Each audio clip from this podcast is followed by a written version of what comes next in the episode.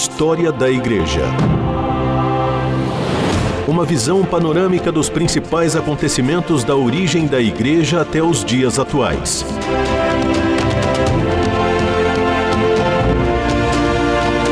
A apresentação do pastor e historiador Marcelo Santos. Seja muito bem-vindo a mais um programa História da Igreja. Eu sou o pastor Marcelo Santos e mais uma vez tenho a alegria, a honra e o privilégio da sua companhia. Eu gostaria muito de ouvir a sua opinião, de poder responder talvez dúvidas, perguntas que você tem a respeito daquilo que está sendo compartilhado, exposto em nosso programa. Alguns ouvintes já têm encaminhado através de e-mail, através de WhatsApp, através das nossas redes sociais. Será um prazer realmente poder compartilhar com você, será um prazer poder estar junto com você e te ajudar a entender um pouco mais da história da igreja. Entre em contato com a gente, eh, faça contato conosco, será um prazer poder ter a sua participação também junto conosco nessa caminhada pela história da igreja. Eu quero hoje conversar com você sobre o trânsito religioso no protestantismo brasileiro, ou seja, esse movimento que se tornou uma característica da, da igreja evangélica no Brasil, uh, que é esse trânsito, essa mudança de igreja, né, essa volatilidade tão grande, com a alta circulação de pessoas por diversas igrejas e diversas denominações. Os cultos podem até ser considerados bastante diferentes entre si. Mas quando se observa o comportamento daqueles que frequentam esses cultos, as fronteiras parecem que caem, né, que se tornam menos precisas devido à intensa circulação de pessoas entre os diversos grupos de igrejas que existem no Brasil. A fragmentação institucional no meio evangélico, nós podemos dizer que ela de certa forma é estrutural ao seu próprio movimento de expansão. Né, nesse processo de expansão, as divisões acabaram marcando o crescimento e a expansão do protestantismo no Brasil, o que acabou gerando né, essa característica. Né? As divisões acabam frequentemente dando origem a novos grupos, né, novas denominações e, consequentemente, a novas igrejas.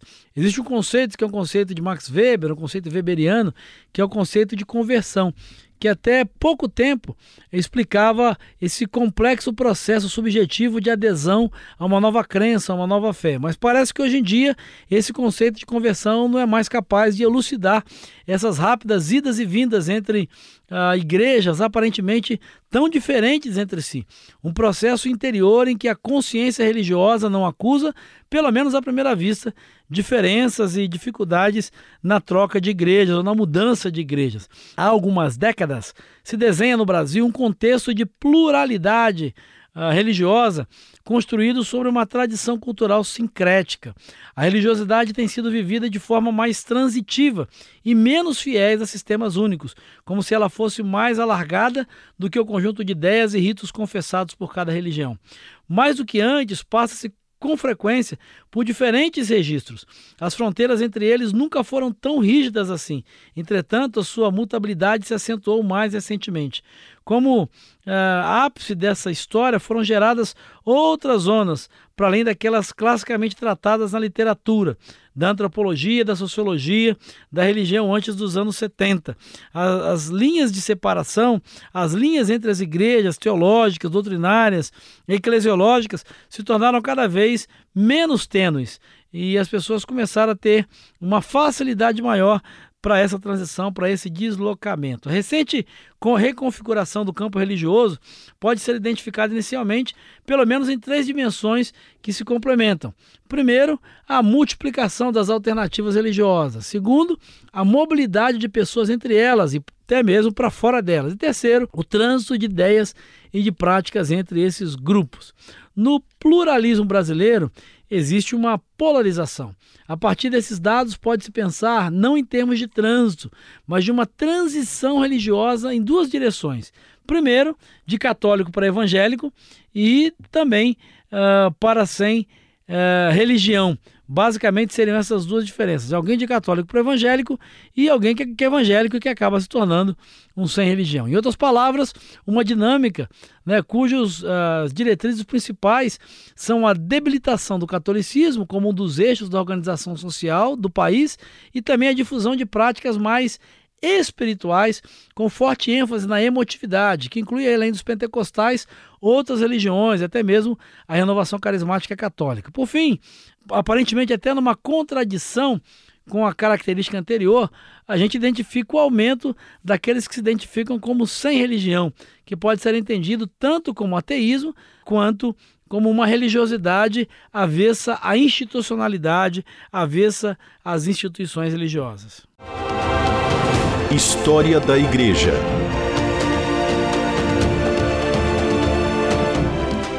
Vale a pena aqui refletir brevemente sobre eh, essas pessoas que se declaram sem religião. Né? O que significa? Né? Qual é o significado dessas pessoas que se declaram sem religião? Como definir algo por aquilo que ele não é? Se essa autodeclaração né, de sem religião sugere a princípio a ideia de ateísmo ou de secularidade, nós podemos pensar também, e ao contrário, que isso não significa ausência de religiosidade.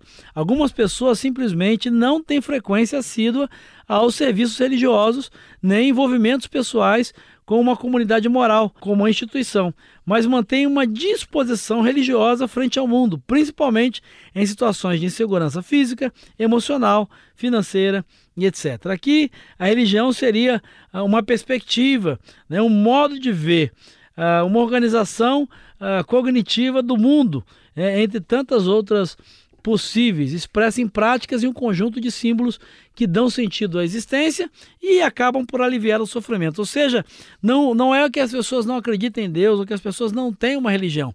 Elas buscam viver a sua religiosidade sem o vínculo uh, sem o contato com uma instituição religiosa. Eu não quero aqui polemizar, eu não quero me aprofundar ou fazer juízo de valor, mas esse é um quadro que nós vemos crescendo cada vez mais no Brasil. E aí existem algumas perguntas que nós poderíamos deixar no ar, né? Como ser a igreja de Cristo, como gostar do cabeça, né, sem gostar do corpo de Cristo, né? Como servir ao cabeça sem fazer parte do corpo. Mas essa é uma discussão que nós não vamos entrar agora, fica para uma outra ocasião, para um outro momento. Além disso, falando ainda sobre o sem religião, alguns deles podem estar entre aquelas pessoas que compõem uh, o que a gente poderia chamar de um cardápio particular de credos e práticas bastante variadas, mas com determinados padrões de significação, ou ainda entre aqueles que podem se identificar como católicos não praticantes, dependendo do dia em que foram entrevistados.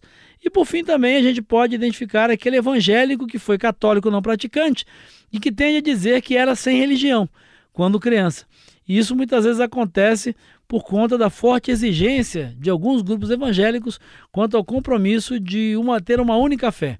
Conclui-se, portanto, que a declaração de religião de criação é lida pela ótica da religião atual. Era como se eu não tivesse tido nenhuma religião até a expressão de fé que eu vivo no momento.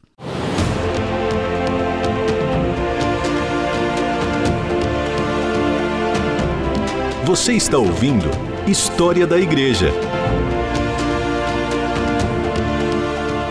Bom, para fechar essa questão do trânsito religioso, para dar a você uma introdução, é óbvio né, que esse é um tema extremamente extenso, polêmico, controverso. Eu estou tentando aqui simplesmente lançar algumas pistas para você, né, para para que você possa aí talvez se aprofundar caso seja o seu interesse.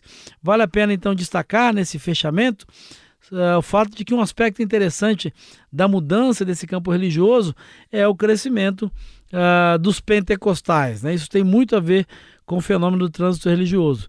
Os evangélicos, protestantes históricos e pentecostais podem ser considerados religiosos ideais para alguns.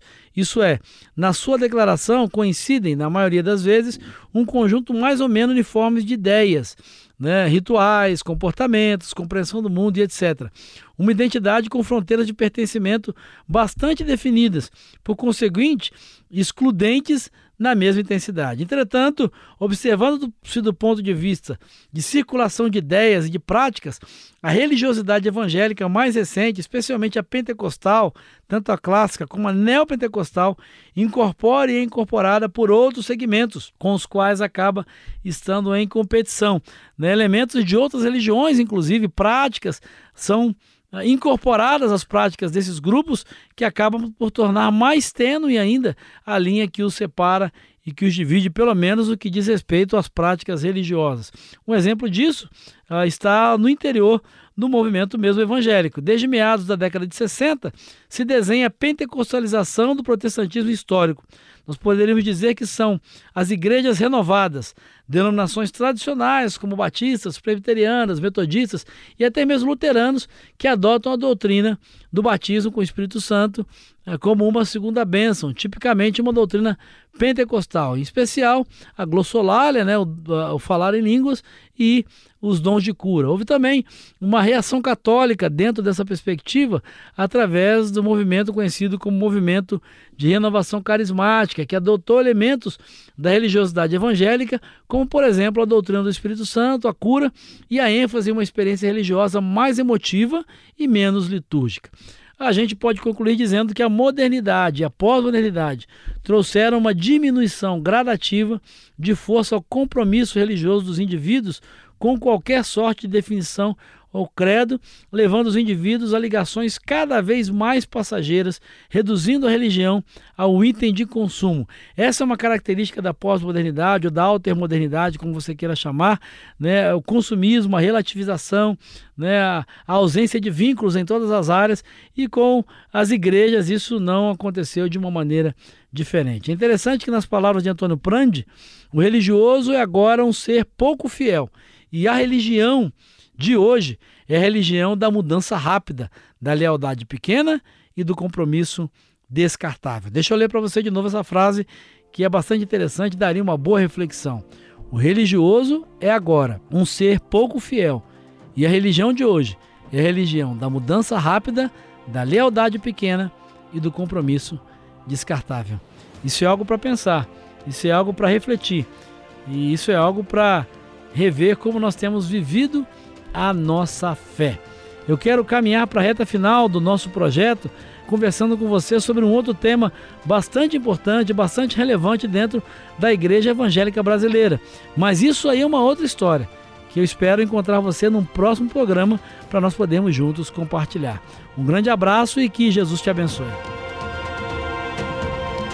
História da Igreja uma visão panorâmica dos principais acontecimentos da origem da Igreja até os dias atuais. Produção e apresentação: Pastor Marcelo Santos. Realização: Transmundial.